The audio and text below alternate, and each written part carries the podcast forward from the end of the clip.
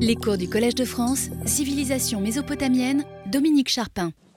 Le polythéisme mésopotamien organisait le panthéon de plusieurs manières.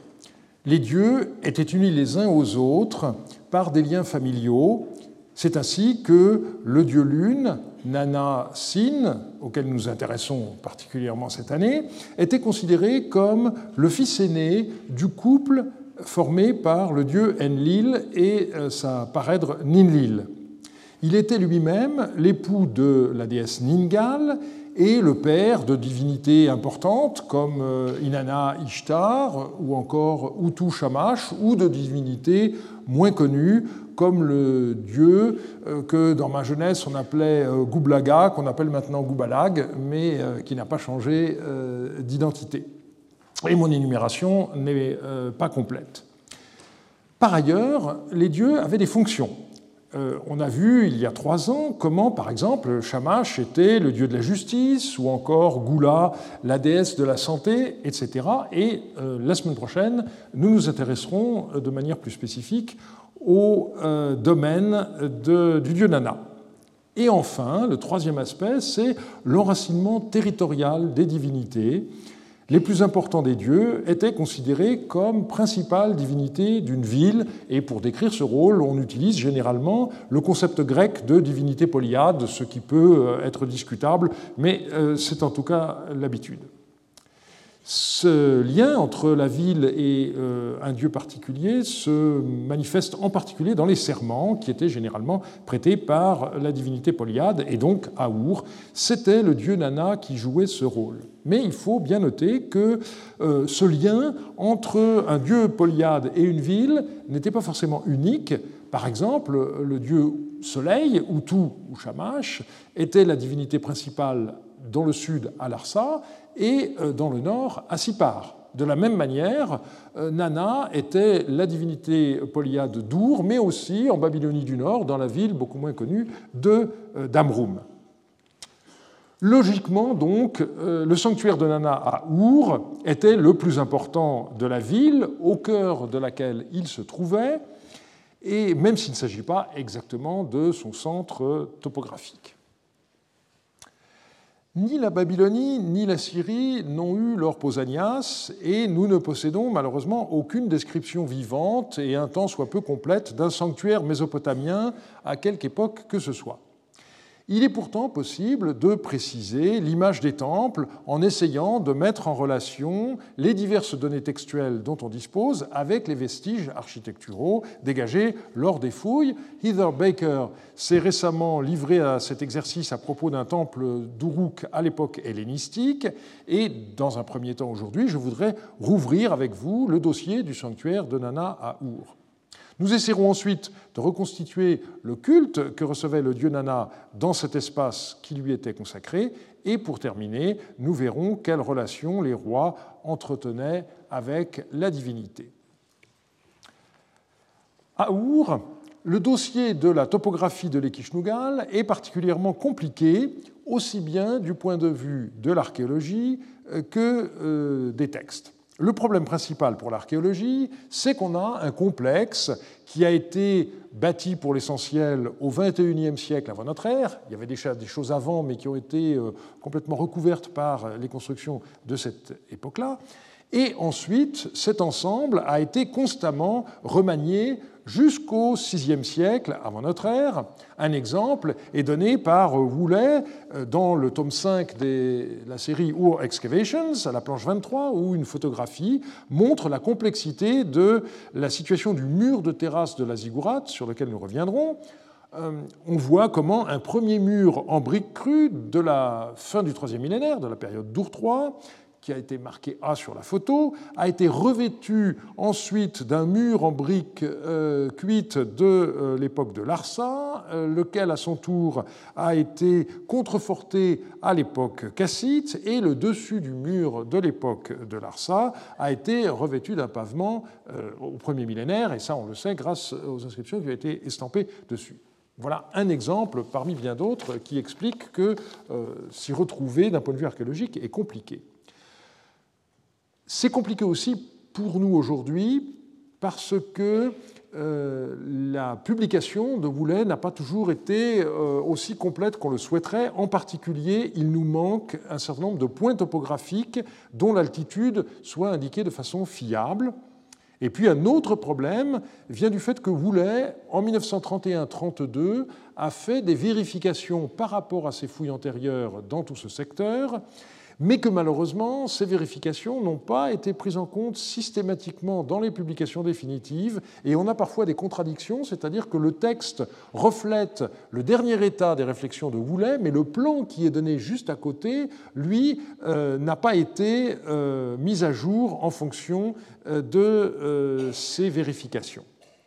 Alors, des progrès ont été faits dans un travail tout récent de Martin Gruber, euh, que j'ai utilisé pour préparer le, cours d'aujourd'hui, même si euh, je ne suis pas toujours d'accord avec ses conclusions. On commence par ce que Woulet a appelé le téménos. Il faut rappeler donc que la définition du téménos, c'est euh, un mot grec qui désigne un terrain sacré fermé par une enceinte et sur lequel était édifié un temple. Donc la première question, c'est qu'en est-il du mur d'enceinte? Celui que l'on trouve dans la plupart des publications, c'est le gros mur que Nabucodonosor II a édifié à l'époque néo-babylonienne, au VIe siècle, et euh, que peut voir donc dans la plupart des, plans, mais qui n'existait bien sûr pas au début du deuxième millénaire avant notre ère. Au début du deuxième millénaire, on était encore dans la situation de l'époque d'Our III, avec donc un espace moins important à l'est et surtout au sud. Et euh, comme je l'ai déjà indiqué, c'est à cette époque d'Our III que les grandes lignes de l'organisation du sanctuaire ont été fixées, de sorte qu'on ignore presque tout des périodes antérieures. Urnamou, qui a été le premier souverain à euh, faire des travaux d'ampleur dans ce secteur, a eu euh, un projet architectural qui consistait à structurer l'espace au moyen de plateformes et de terrasses superposées. Cela avait un avantage triple. D'abord, rendre le sanctuaire visible de loin, dans la plaine du sud mésopotamien, donc euh, voyait Our euh, de loin, c'est vrai encore aujourd'hui, la ziggourate, euh, quand vous quittez Nasrié, s'aperçoit rapidement. Deuxièmement, délimiter le sanctuaire par rapport à la ville environnante. Et troisièmement, également, délimiter des espaces spécifiques à l'intérieur même du Téménos.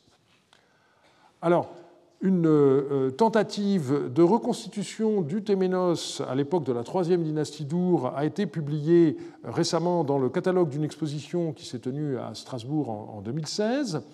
Elle a malheureusement l'inconvénient de ne pas bien marquer les différences de hauteur des différentes terrasses, car euh, le jeu de couleurs qui a été utilisé, du plus clair au plus sombre, correspond en fait euh, aux zones qui ont été fouillées par rapport aux zones qui ne l'ont pas été et non pas à la hauteur relative des plans comme on aurait pu l'espérer. Ce projet d'Ournamou, il a été commémoré dans le texte de briques estampées, euh, les premières ayant été ramenées au British Museum par Taylor au milieu du XIXe siècle, avec un texte extrêmement bref. Pour Nana, son roi, Ournamou, roi d'Our, a bâti pour lui son temple et a bâti pour lui la muraille d'Our. Et là se pose un premier euh, problème c'est le fait qu'il est question dans cette inscription de la muraille d'Our. Et Douglas Frayne, dans son édition euh, du document, a fait remarquer que ces briques ont été retrouvées euh, près du Téménos d'Our III et pas du tout sur le mur d'enceinte de la ville. Et il a fait le parallèle euh, avec une inscription du roi d'Issine Ishmedagan, trouvée donc sur le site d'Issine, euh, inscription dans laquelle ce roi dit avoir construit la grande muraille d'Issine, eh bien, plusieurs cônes inscrits avec ce texte ont été retrouvés in situ dans le mur du Téménos du sanctuaire de la déesse Goula, qui est la divinité polyade euh, d'Issine. Et euh, Walter Salaberger a été d'accord avec euh, Frayne pour estimer donc que la grande muraille dont il est question dans l'inscription d'Ournamous, ce n'est pas celle de la ville, mais c'est celle du Téménos du sanctuaire. En revanche, cette conclusion a été récemment euh, contestée par euh, Gruber dans l'article des mélanges d'Hitman que j'ai cité euh, tout à l'heure.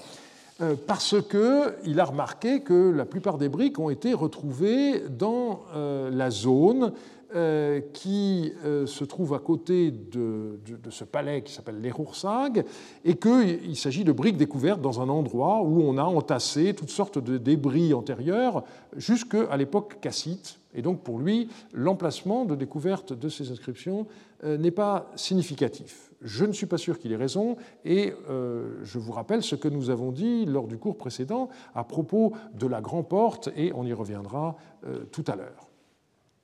Il faut noter curieusement qu'il n'y a pas, euh, dans l'état actuel de nos connaissances au moins, de nom d'année du roi Urnamou qui commémorerait ses travaux dans le sanctuaire de Nana à Our, travaux qui ont été euh, complétés en particulier par euh, son successeur Shulgi.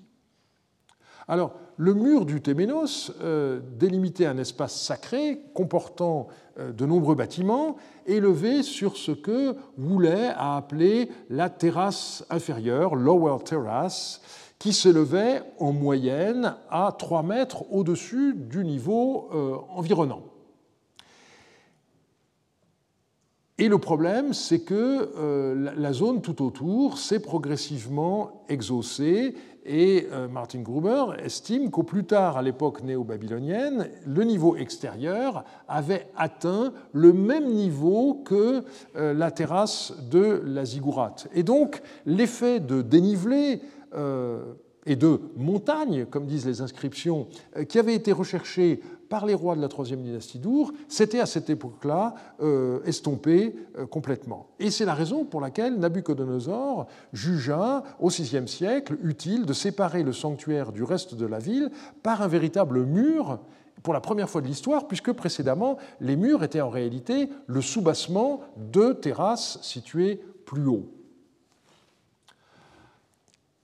Il faut arriver à ce point mentionner deux charges qui étaient manifestement liées à l'existence du Téménos. ces charges étaient des prébendes, c'est-à-dire des charges euh, qui étaient divisibles dans le temps et négociables, transmissibles aussi euh, dans les héritages, celles de portier d'une part et celles de balayeur d'autre part. Il s'agissait donc de personnes qui étaient chargées de contrôler l'entrée du sanctuaire et de veiller à sa propreté.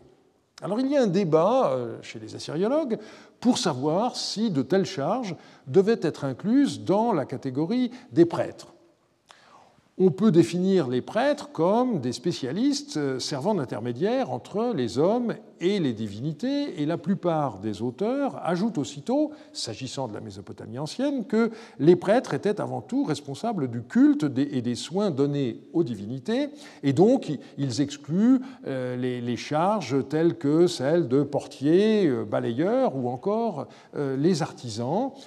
Par exemple, c'est le cas de Walter Salaberger et euh, de Madame Hubert Vuillet dans le Real Lexicon, euh, un article par ailleurs tout à fait intéressant. Personnellement, euh, je ne suis pas d'accord. Il me semble que nous ne devons pas plaquer nos concepts sur les réalités antiques et que faire une distinction entre les charges selon nos façons de voir, n'est pas bonne. Euh, il est clair qu'un euh, un bedeau ou un sacristain dans une église aujourd'hui, ça n'est pas en effet une charge cléricale, mais pour les Mésopotamiens, veiller à, la propreté du sanctuaire, c'est veiller à sa pureté, à sa pureté rituelle, et donc il y a une dimension religieuse très importante là-dedans. Et euh, la meilleure preuve, me semble-t-il, euh, pour conforter ce point de vue, c'est que les charges de portier, comme celles de purificateur, existaient bel et bien au sein du Panthéon et qu'elles étaient confiées à des divinités que nous appelons euh, mineures. En ce qui concerne le dieu Nana Sin, ce sont quatre divinités qui sont qualifiées en sumérien de Dingir Gubba, ce qui signifie divinité qui se tiennent debout, qui se tiennent prêtes. Euh, et euh, la mieux connue en ce qui concerne donc euh, Our, c'est la déesse Nimintabba, dont on a retrouvé le temple dans la zone EH, juste à proximité du grand sanctuaire. Alors nos informations sur les deux prébendes de portiers et de balayeurs ne sont pas très abondantes, euh, mais leur association est habituelle dans les sanctuaires babyloniens. On y reviendra quand on parlera du temple de la déesse Ningal.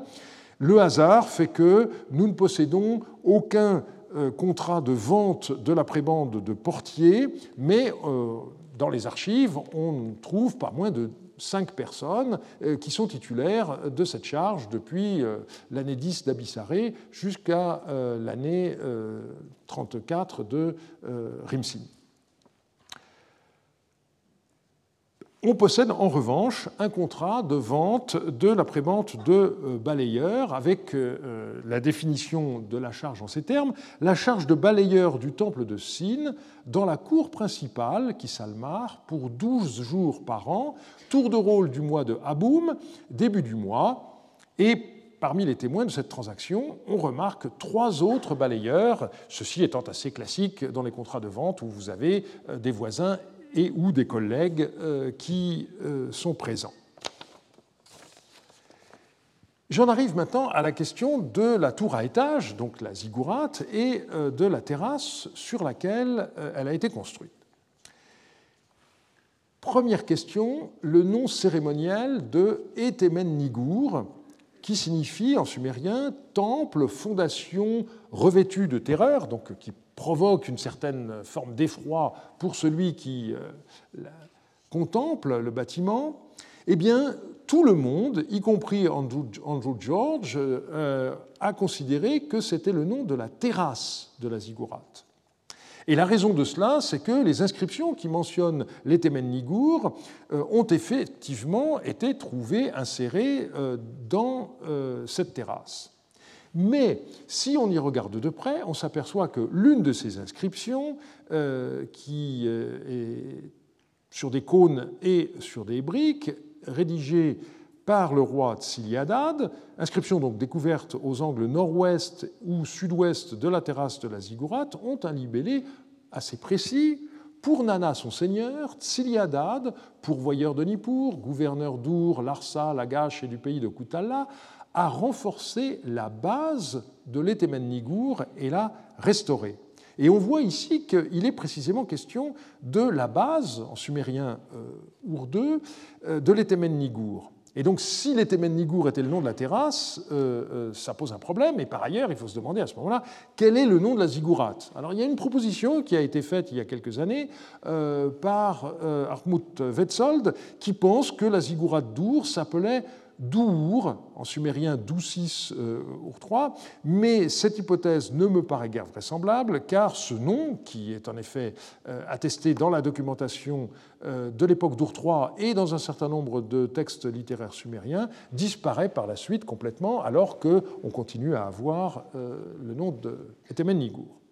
Donc, on a une question ici qui est relativement complexe. Il faut noter de la même manière que on a deux noms communs en sumérien, Gigunna et Unir, qui désignent une ziggourate. Et on ignore toujours si ces deux mots sont des synonymes ou bien s'il y a l'un des deux qui désigne l'ensemble de la structure et l'autre qui désigne le temple qu'on suppose avoir été construit sur le dernier étage de la ziggourate, qu'on n'a jamais retrouvé. Euh, et et si c'est le cas, euh, de toute façon, on a du mal à savoir euh, lequel est lequel. Et donc, vous voyez qu'on est encore dans une grande euh, perplexité par rapport à toutes ces questions. Il y a une chose cependant qui est sûre, c'est que les ziggourates avaient un nom cérémoniel qui était distinct de celui du temple proprement dit. Par exemple, à Babylone, la ziggourate s'appelait Etemenanki, alors que le temple du dieu Marduk s'appelait Esagil. De même, à Nippur, la ziggourate s'appelle Erursak Galamma, alors que le temple s'appelle Ekur. Et ce qui est intéressant, c'est que on a des noms de personnes qui sont construits non pas avec un nom de divinité, mais avec un nom de temple, et ce nom de temple, c'est celui toujours du sanctuaire proprement dit, donc Tabesagil faisant référence au temple Esagil, Ekur Rabbi faisant référence euh, au, temple de l'Ekur à, à Nippur, et on n'a jamais de nom propre qui soit construit sur le nom de la ziggourate. Jamais. Et quand on regarde la situation à Our, qu'est-ce qu'on constate? On constate qu'effectivement, il y a d'un côté les Nigour que je propose donc être le nom de la ziggourate elle-même, l'Ekishnugal qui est le nom du temple, et qu'est-ce qu'on voit? On a des noms qui sont construits sur le, mot euh, Ekishnugal, comme Tsili Ekishnugal, qui signifie le temple Ekishnugal est mon ombre, c'est-à-dire ma euh, protection. Donc, la conclusion me paraît claire, Etemen Nigour, c'est bel et bien le nom propre de la ziggourate à Our. Donc, le premier qui construit euh, cette ziggourate, c'est euh, avec une, inscription qui est intéressante. Pour le dieu Nana, le veau impétueux de Han, pour nous, c'est euh, quelque chose de contradictoire. Hein. Euh, quand on parle d'une voiture en particulier, hein, qu'on dit c'est un veau, c'est pour dire que c'est quelque chose qui va très lentement. Mais pour les Mésopotamiens, au contraire, euh, le veau, c'est un animal plein d'allant, et on reviendra la semaine prochaine sur l'identification du dieu Nana avec des, bovidés. Donc, veau impétueux du dieu Han, fils aîné d'Enlil, son seigneur, Urnamu, homme fort, roi d'Ur, roi de Sumer et d'Akkad, abattit pour lui, c'est-à-dire pour le dieu Nana, les Temen Nigour. Alors, si on en revient à la terrasse, euh, la question est de savoir est-ce que cette terrasse a un nom? Et là, euh, il y a euh, plusieurs hypothèses entre lesquelles il va falloir trancher d'une manière qui n'est pas complètement certaine. Première hypothèse, eh bien, euh, ce serait de dire que euh, cette terrasse s'appelle double amar parce que étymologiquement ça veut dire euh, grande terrasse. Et on reparlera la semaine prochaine de les double qui est un bâtiment qui donnait accès à la terrasse de la ziggourate. par ailleurs, il y a une autre possibilité, qui est dû au fait que dans un certain nombre de textes, on voit une distinction qui est faite entre deux cours, Kisal Mar d'un côté, Kisal, Saganna de l'autre. Et on a deux cours qui ont été dégagés, euh, d'un côté donc euh, la terrasse de la ziggourate et de l'autre côté ce que voulait appeler la cour de Nana. Et donc il s'agit de faire de proposer une adéquation entre ces deux euh, appellations qui coexistent, donc qui, dont on est sûr qu'elles euh, désignent des espaces euh, distincts, avec l'architecture. et c'est Halo qui, d'après l'étymologie, a proposé que Kisal Sagana désigne ce que vous voulez appeler la cour de Nana, parce que littéralement, Sagana, ça désigne la partie euh, le côté supérieur ou septentrional d'un champ, et donc, euh, si on regarde euh, la, boussole, eh bien, on voit que cette cour de Nana, effectivement, elle est située au nord-nord-ouest de la, ziggourate, et donc, par élimination, Kisalmar, la grande cour, serait la, la cour autour de la ziggourate, donc la terrasse de la ziggourate. Il y a un argument supplémentaire en faveur de cette localisation qui vient de la présence au sud-est de la terrasse de la Ziggourate d'une citerne euh, qui a été installée par euh, Urnamu. Et euh, on sait en effet par ailleurs que l'existence de citernes dans la, grande cour qui s'almare de temple est attestée dans d'autres sanctuaires. Alors, pour euh, Douglas Frayne, euh, c'était le contraire, mais comme je pense qu'il euh, n'a pas raison, je ne rentrerai pas dans les détails de son argumentation et de sa réfutation. Ce qu'on sait, c'est que Waratsin, dans le nom de l'an 6, a commémoré la reconstruction de cette grande cour euh, du temple de Nana et euh, on peut penser que c'est lié à euh, l'ouverture de la porte du côté nord-ouest sur laquelle on reviendra ce que voulait improprement appeler le bastion de Waratsin. Que peut-on dire de l'architecture de la ziggourate elle-même? Eh bien, il s'agissait d'une construction avec un cœur en briques crues, et euh, un parement de briques cuites jointoyées au bitume qui mesurait à la base 62 mètres et demi euh, sur 43 mètres, donc un plan rectangulaire. Woulet n'a retrouvé euh, que le premier étage qui culminait à 11 mètres de hauteur et l'amorce du second et il a proposé des reconstitutions avec euh, un troisième étage seulement, euh, cette reconstitution ayant été faite en fonction de la pente euh, des escaliers qui étaient parfaitement bien conservés pour le premier étage. Dans tout cet ensemble, où se situait ce qu'on pourrait appeler la cella du dieu Nana, l'endroit où se trouvait la statue de culte? Eh bien, des descriptions euh, retrouvés à Marie m'ont permis, il y a déjà longtemps, de montrer qu'il y a une articulation entre la cour qui s'allume et la celle-là, qui s'appelle Paparum en acadien. Et donc, à partir du moment où on identifie la cour de la ziggourate avec la, cour principale qui s'almare, euh, cela a bien sûr des implications pour euh, situer cette celle-là de Nana. Et on a euh, un élément clé qui est donné par un texte qui a été publié dans UET euh, 3 au numéro 270. Le volume UET 3 en principe est consacré à des textes de la troisième dynastie d'Our, mais euh, il y a eu quelques textes d'époque paléo-babylonienne qui ont été également inclus dans ce volume. Et ce texte-là est particulièrement important parce qu'on voit cette mention d'une offrande qui est faite à l'intérieur de la cour principale, qui s'almare, par devant la cella, euh, le euh, paparum. Et on a aussi un texte littéraire, euh, sur lequel je reviendrai la semaine prochaine, qui nous dit à l'intérieur de la cour principale, en face de l'Ekishnugal, donc montrant que la cella proprement dite se trouvait à cet endroit-là. Si je reviens maintenant euh, sur la, cour de Nana, il faut bien dire que euh, l'essentiel de ce qui a été retrouvé date d'époques postérieures à l'époque paléo-babylonienne, des époques cassites et néo-babyloniens. Donc c'est seulement à certains endroits que Woulet a pu retrouver des vestiges euh, plus anciens. Mais un des éléments qu'il a découvert est tout à fait intéressant. C'est une plateforme en briques euh, et euh, certaines des briques sont inscrites euh, avec une inscription du roi de Larsa, Sinilinam, qui commémore la fabrication d'une grande statue, et on peut penser que la plateforme a servi de socle à cette statue, donc une grande statue de cuivre que Sinilinam, nous dit-il, a fait entrer dans le temple de Nana, endroit de l'émerveillement du pays. Dans euh, le Téménos, il y avait d'autres bâtiments sur lesquels nous reviendrons euh, la semaine prochaine, comme euh, le, grand trésor, Ganunmar, le temple de Ningal et la résidence des grandes prêtresses qu'on appelle le Guiparcou.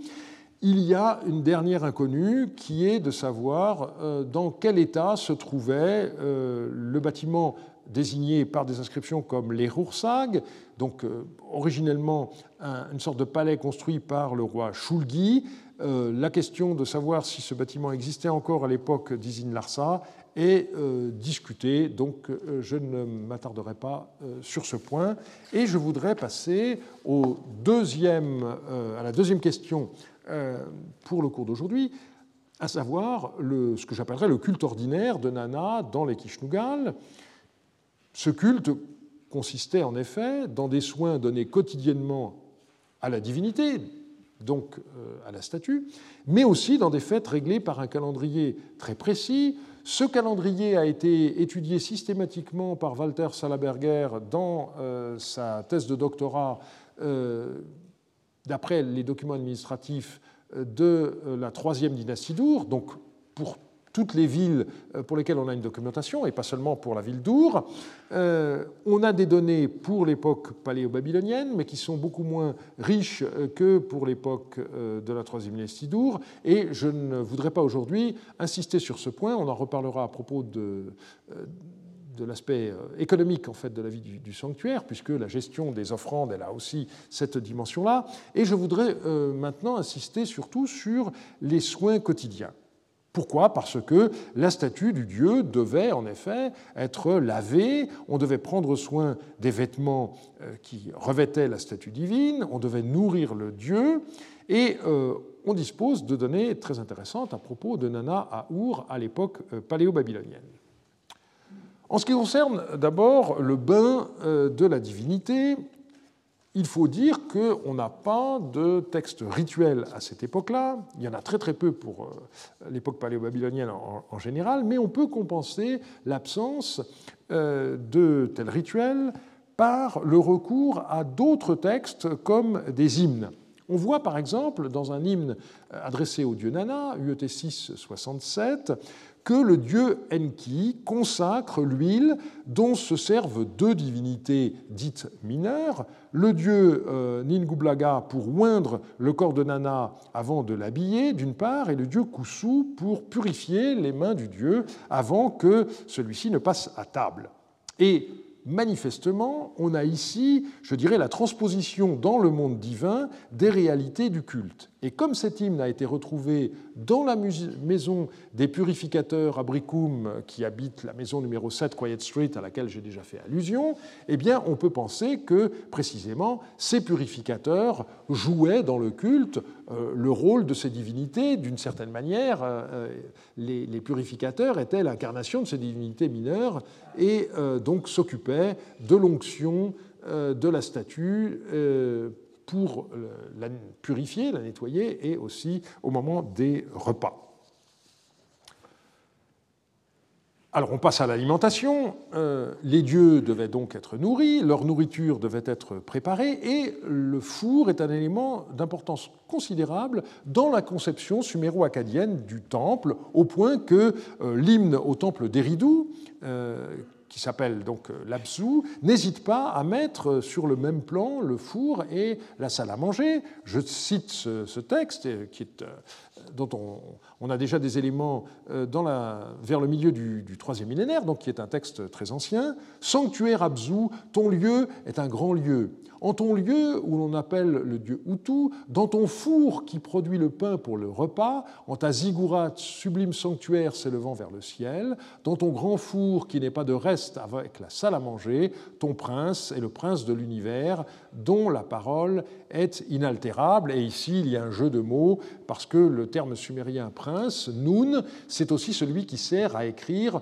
le nom de la ville, Eridu, dans, euh, dans laquelle le dieu euh, Enki avait euh, son temple. Donc ici, ça concerne le dieu Enki à Eridu, mais on peut penser qu'une telle description vaut également pour les autres sanctuaires, et on en retirera ici l'idée qu'au pied de la ziggurat, eh nous avons un four, d'une part, une salle à manger, d'autre part. Alors, euh, la traduction du mot sumérien nous deux Gal par salle à manger ne va pas de soi. Euh, vous avez un certain nombre de sumérologues qui traduisent ça par le saint des saints, et, je dirais que euh, c'est tout à fait caractéristique de la gêne instinctive des orientalistes, philologues ou archéologues, devant le caractère anthropomorphique des divinités mésopotamiennes.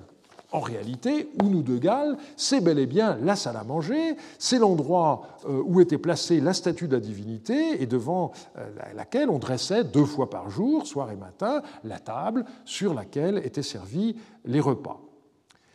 Et c'est précisément la localisation du four qui va nous aider à savoir où se trouve cette salle à manger qui était à proximité. Pourquoi? Parce que on a retrouvé euh, les fours euh, au pied de la ziggourate, euh, au nord-ouest et au sud-est. Euh, le seul niveau bien conservé date du proto-dynastique II.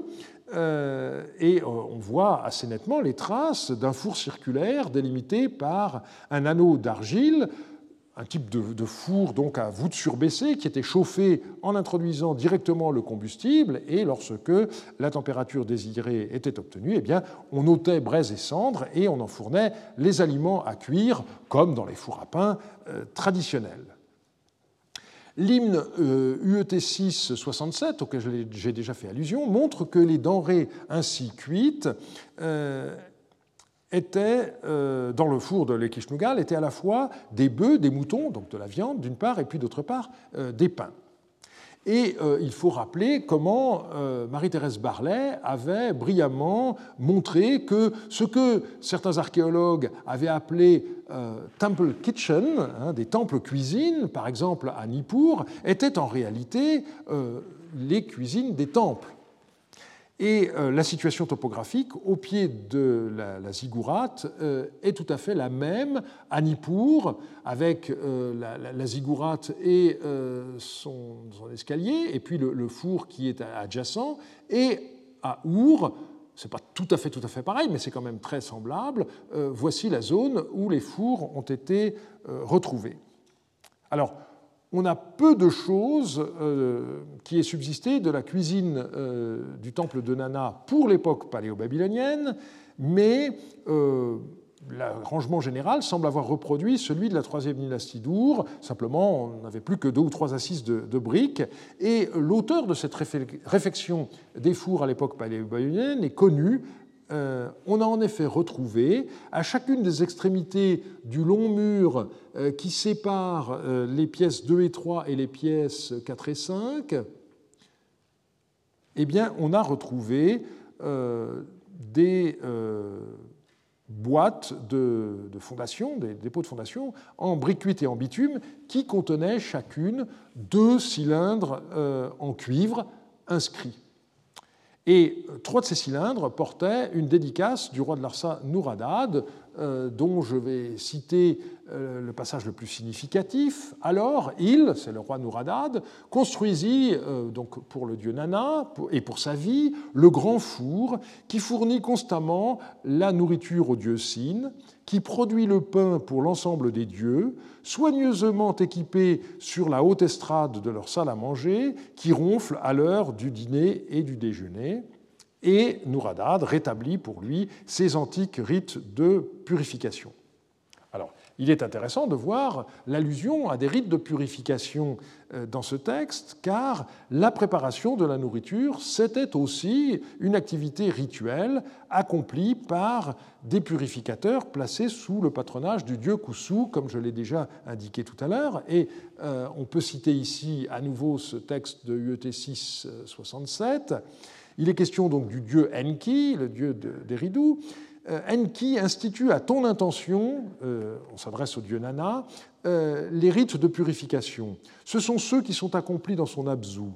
Le dieu Kusu les apporte. Ce sont ceux qui sont faits dans leur propre temple. Sur le côté de la mer, je reviendrai sur cette notion, four, bœuf, mouton et pain. Sur le côté du sanctuaire, c'est un rite de purification.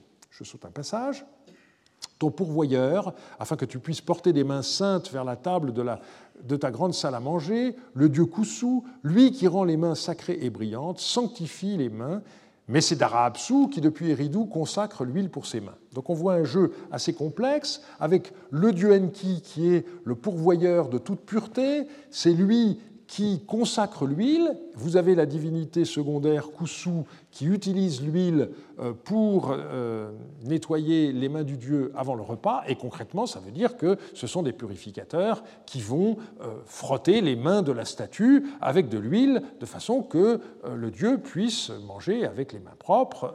On a des proverbes sumériens qui nous disent manger avec des mains sales, c'est une abomination. Donc là, on est au niveau de, de l'hygiène normale, je dirais, mais avec évidemment une dimension religieuse qui se surimpose à ces réalités euh, de la vie quotidienne. Et euh, cette euh, charge de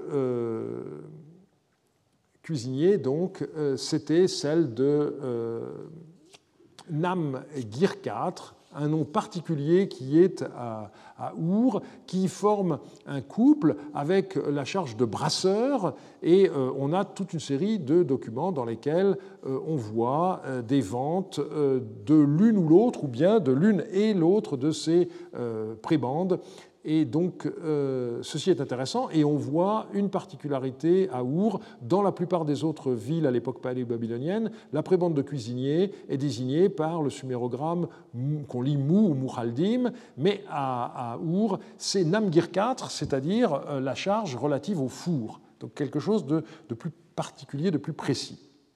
Rappelons pour terminer que euh, les offrandes alimentaires étaient ensuite redistribuées au personnel du temple selon un processus administratif qui a laissé de nombreuses traces écrites. Il existait cependant d'autres types d'offrandes euh, que les offrandes alimentaires. Elles étaient euh, notamment effectuées par tous ceux qui voulaient se propicier la divinité, et en premier lieu, bien sûr, par les rois. Ces offrandes effectuées par les rois, nous les connaissons avant tout par les formules des noms d'année qui commémorent un événement euh, ayant eu lieu l'année antérieure, d'une part, et par des dédicaces, d'autre part. Euh, le relevé auquel je me suis livré exclut les bâtiments en tant que tels, donc ça ne porte que sur du mobilier, et il est bien évident que les informations qui nous sont euh, parvenues ne correspondent qu'à une petite partie de la réalité, parce qu'il y a des offrandes qui n'étaient pas jugées euh, assez importantes euh, pour être commémorées dans un nom donné, ou bien il y avait cette année-là un événement militaire auquel on a donné la préférence, et par ailleurs, les inscriptions commémoratives qui nous sont parvenues, évidemment, ne correspondent qu'à une toute petite partie de la réalité. Mais il y a des cas intéressants dans lesquels on a à la fois un nom et la dédicace euh, correspondante. Donc je n'ai tenu compte dans ce qui suit que des offrandes par les rois. Euh, dans deux semaines, on reviendra sur les offrandes effectuées par les, grandes prêtresses.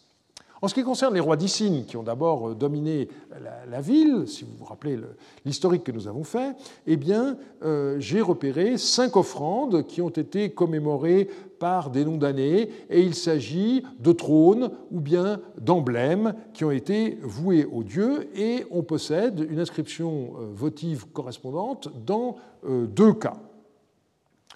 On a davantage d'informations pour euh, les rois de Larsa.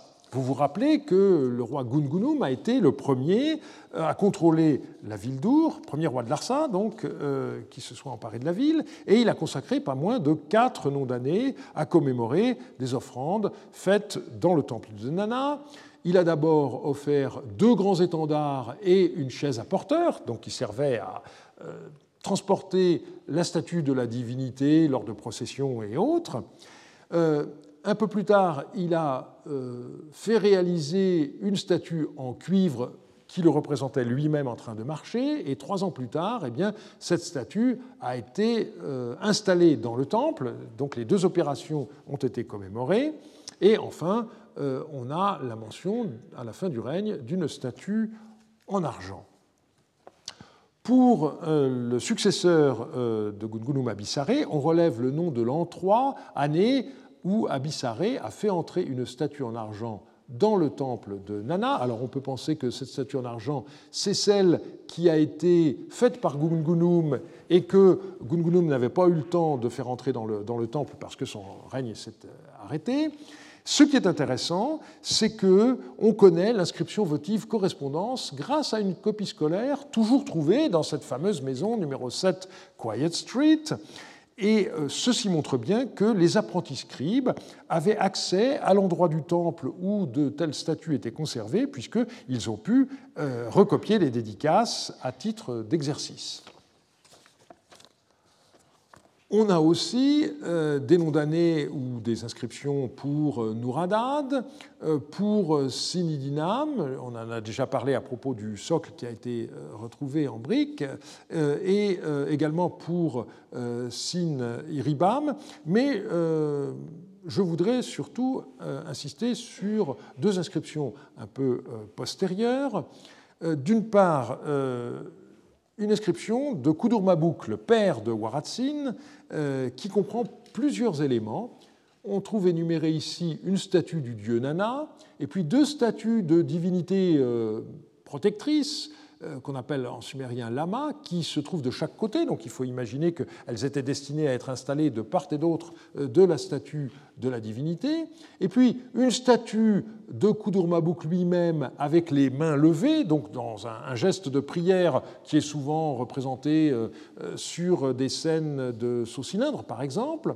Il est question aussi de quatre taureaux et d'un trône en bois précieux incrusté d'argent avec la représentation d'un lion saisissant un être humain.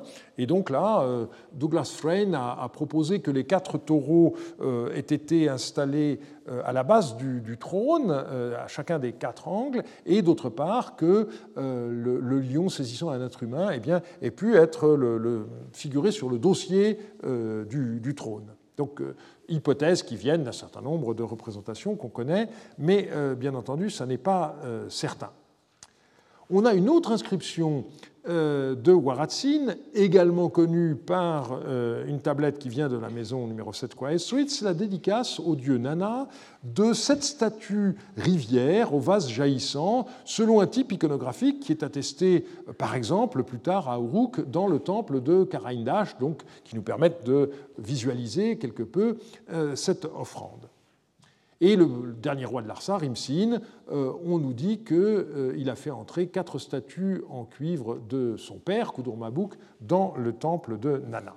Donc voilà euh, quelques indications sur le, mobilier que les rois régulièrement euh, faisaient entrer dans le temple. Et donc il nous faut imaginer que euh, ces cours en particulier, dans lesquels on a retrouvé d'autres soubassements que celui au nom de, de mais étaient encombrés de toutes sortes de statues et autres représentations avec des inscriptions, et donc c'est là, encore une fois, qu'on envoyait les apprentis scribes faire euh, leurs exercices de paléographie en recopiant euh, certaines inscriptions. On le sait pour Our, on le sait également, encore davantage, pour le temple de euh, Nippur. Par ailleurs, euh, en plus de ces inscriptions commémoratives donc, qui ont trait à des offrandes au dieu Nana dans les Kishnugal, eh bien, nous avons d'autres témoignages écrits dont j'ai proposé qu'ils documentent cette fois des visites royales euh, dans le sanctuaire. Le premier groupe a trait au roi de Larsa, Rimsin, et le second au roi de Babylone, euh, Samsuiluna. Les textes concernant la visite de Rimsin se trouvent une nouvelle fois dans la maison numéro 7 Quiet Street, il s'agit de trois hymnes euh, qui ont chacun une cinquantaine de lignes en sumérien et qui me semblent avoir et correspondre à différents moments de la visite du roi. Ils se caractérisent tous par la formule finale Ô Rimsin, mon roi. Donc on s'adresse euh, au souverain. Et ces textes n'ont pas de duplicat. Donc j'avais édité ces textes pour la première fois dans mon livre sur le clergé lourd. Ils ont été réédités avec une traduction anglaise par Nicole Brich en 2007. Et comme il faut faire du neuf lorsqu'on reprend un dossier, euh, eh bien, elle a voulu changer la date des textes en considérant que euh, les copies dataient du roi Rimsin II et non pas de Rimsin I. Mais euh, j'ai montré, me semble-t-il, que cette hypothèse que j'avais moi-même envisagée ne doit pas être retenue peu importe de toute façon pour euh, le euh, propos d'aujourd'hui.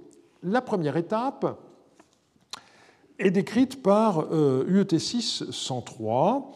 Le cortège royal fit une station à la porte principale de l'Ekishnugal. Et nous avons déjà vu qu'il s'agit à l'époque de Rimsin, qu'il s'agisse de Rimsin I ou Rimsin II, il s'agit du bastion construit par Waratsin, qui les a précédés, et donc, à cet endroit-là, le roi devait se propicier les divinités gardiennes du temple afin que celles-ci avertissent Nana et Ningal de la visite du souverain et reviennent porteuses d'un message favorable selon une procédure euh, dont nous connaissons tout à fait le parallèle à l'entrée euh, des palais. Euh, je vous rappelle la façon dont ce bastion de Waratsin se présentait. Le texte dit ceci, je ne cite que quelques lignes. Rimsin, nommé par les dieux An et Enlil, quand tu entres par la grande porte sublime, la grande porte d'Our, que le bon Oudoug, que la pacifique Lama, donc des divinités euh, qui servent à faire l'intercession, les portiers de la grande porte sublime s'illuminent de joie à ta vue, à ta prière qu'Anana et Ningal ils ont fait parvenir, puisse-t-il t'apporter une réponse de vie et de paix, qu'il fasse sortir pour toi de l'intérieur de l'Ekishnugal une bonne parole qui réjouit, un mot de bienvenue, que les dieux de vie de la grande porte sublime t'ouvrent les vantaux. Et donc, une fois cet hymne récité, eh bien, on peut supposer que le cortège royal pouvait pénétrer plus avant dans le sanctuaire. Et il me semble que la deuxième étape est reflétée par euh, la tablette UET6 105. La procession arrive à ce moment-là dans un endroit particulièrement sacré du temple, donc, euh, qui s'appelle l'Abzou, et dont une description, une description nous est donnée. L'Abzou est la mer sainte sublime de l'Ekishnugal, une immensité vaste en profondeur et en largeur. Fondation des bâtiments intérieurs sacro-saints qui embaument la forêt d'essence, de cèdres et de bois rachour. L'Abzou et les fondations du temple au cœur du temple, protection pour le temple, aura du temple. Donc cet endroit euh, qui est placé sous le patronage du dieu de la purification Enki, eh bien, euh, on en signale d'abord l'importance. Et un peu plus loin, on a la description de bâtiments en roseau qui sont tout à fait caractéristiques de la zone des marais et dont j'ai montré des images euh, anciennes et euh, actuelles euh, la dernière fois. On nous dit donc le perron, l'architrave, la barre, le seuil, le, là il y a un élément qu'on a du mal à traduire, le ventail, le verrou, le du temple, le mur de soutènement de la terrasse du temple, fondation des bâtiments intérieurs sacro-saints, ce sont des roseaux très sains, jaune d'or ou blanc argenté. Donc on voit ici qu'il y a une allusion qui est faite à des constructions en roseau. Et toute la question qui se pose, c'est bien sûr celle du caractère métaphorique de ces descriptions. Euh, et donc, on se dit que quelque part, il devait bien y avoir quand même une construction en roseau. Et euh, est-ce que cette citerne euh, d'Ournamou, c'était ça qui était l'Abzous C'est possible, ça n'est pas une certitude. Et dans la fin de ce deuxième hymne, on voit le cortège qui franchit une porte donnant accès à la cella. Et euh, à nouveau, euh, il faut pour cela obtenir la bienveillance des divinités secondaires chargées d'intercéder auprès de Nana et de Ningal auprès du roi. Et on arrive euh, à la. Alors, Juste un point que j'ai oublié de, citer, dans la deuxième étape, il y a aussi la mention à côté de l'étang de l'Abzou euh, de, l'endroit où euh, pèsent des vaches, des veaux innombrables au, cuir noir luisant, euh, et je reviendrai sur cette question la semaine prochaine. Et donc la troisième étape, UET 6 106, elle comporte l'offrande d'aliments et de boissons par le roi, accompagné par une prière à Nana et à Ningal et demandant en particulier la prospérité dans le pays qui s'achève en ces termes que dans le cœur de Nana et de Ningal, un présage favorable, un destin de vie soit placé pour toujours. Rimsin, le roi qui possède les, mets, c'est-à-dire euh, l'archétype du pouvoir, à qui les grands dieux ont fait prendre en main l'abondance, que le pays soit stable pour lui, que les fondements du pays soient assurés pour lui, que Nana, le roi du ciel et de la terre, fasse que le pays t'obéisse, ô Rimsin, mon roi. Et donc là, on est au, au, cœur même de la Séla, devant la statue de la divinité à qui le roi a fait des offrandes euh, alimentaires. Alors, tout le monde n'a pas suivi la reconstitution que j'ai proposée, qui consiste à mettre bout à bout euh, ces trois hymnes. Euh, je reconnais que ça n'est qu'une hypothèse, mais euh, il me faut quand même préciser que ça n'est pas le fruit d'une imagination incontrôlée, parce qu'il y a des textes administratifs qui nous montrent qu'il existe bel et bien des cérémonies de ce genre qui comportent trois stations à la porte du temple, dans cet endroit qui s'appelle l'Abzou et dans la celle-là. Et euh, je prendrai ici euh, appui sur ce texte administratif antérieur de l'époque d'Our où vous avez euh, l'enregistrement d'offrandes, deux chevreaux à la porte d'Enlil, une brebis pour Kalkal, qui est la divinité gardienne de la porte du temple d'Enlil, donc là ça marche bien. Ensuite, deuxième étape, on a un agneau et un chevreau à l'Abzou d'Enlil. Et puis il y a mention de la zigourate. Et pour terminer, on voit deux brebis pour la statue du roi à l'intérieur de la cella d'Enlil. Donc on retrouve ici euh, cette tripartition, la porte, l'abzou et la cella. Euh, ça me paraît quelque chose de euh, tout à fait intéressant comme parallèle. Deuxième visite, c'est celle que le roi Samsuiluna a effectuée à Our. Dans les archives du général babylonien Abissoum qui ont été découvertes au printemps 2017, eh euh, il y a deux tablettes euh, qui enregistrent une dépense de poissons pour le repas du roi au début de l'année 5 du règne de Samsuiluna. Et ceci montre bien que le souverain babylonien était alors venu jusqu'à Our, ce que l'on ne savait pas jusqu'alors. Et il me semble que ce voyage avait manifestement pour but d'offrir en personne un trône au dieu euh, Nana. Euh, nous n'avons pas de description précise de ce trône, qu'on peut s'imaginer euh, sous la forme de ce qui est connu par la stèle d'Urnamou un peu plus ancienne. Mais ce don a été jugé assez important par Samsuiluna pour être commémoré dans la formule qui donna son nom à l'année 5, année où Samsuiluna, le roi, fit faire un trône en offrant à Nana sa divinité personnelle et où il installa dans les Kishnugal son temple pur. Alors, Cette formule euh, pourrait donner lieu à des interprétations euh, erronées. Premièrement, on sait par le nom de l'an 3 de Hammurabi qu'un temple à Nana, également nommé Ekishnugal, existait à Babylone.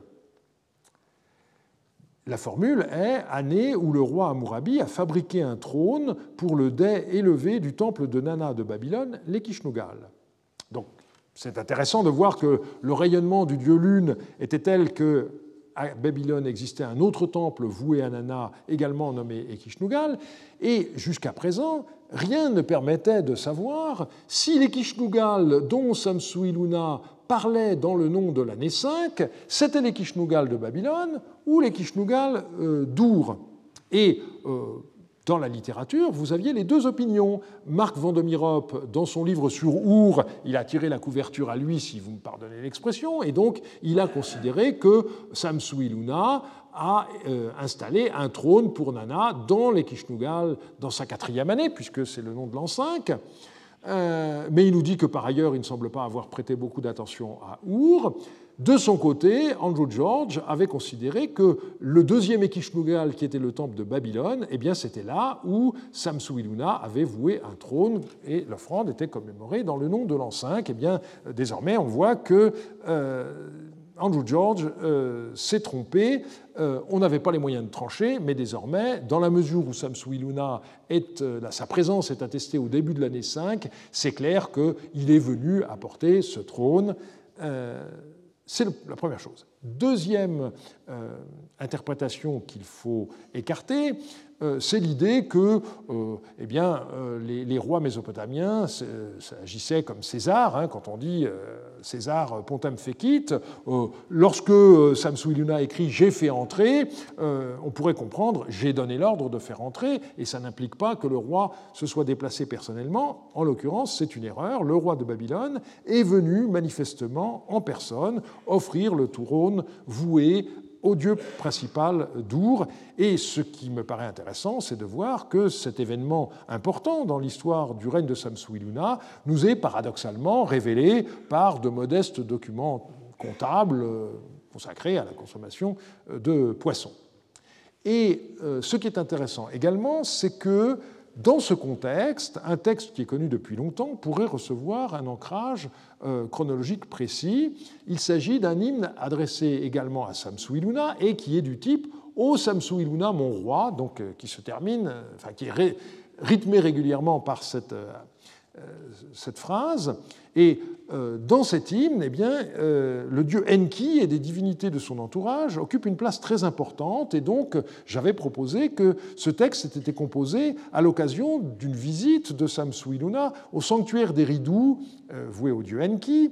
Maintenant qu'on sait que Samsuiluna est venu à Our au début de l'année 5, eh bien, il me semble que cette hypothèse est confortée et qu'il faut imaginer que euh, depuis Our, Samsuiluna s'est déplacé jusqu'à Eridu et qu'il a également fait des offrandes euh, au dieu euh, Enki.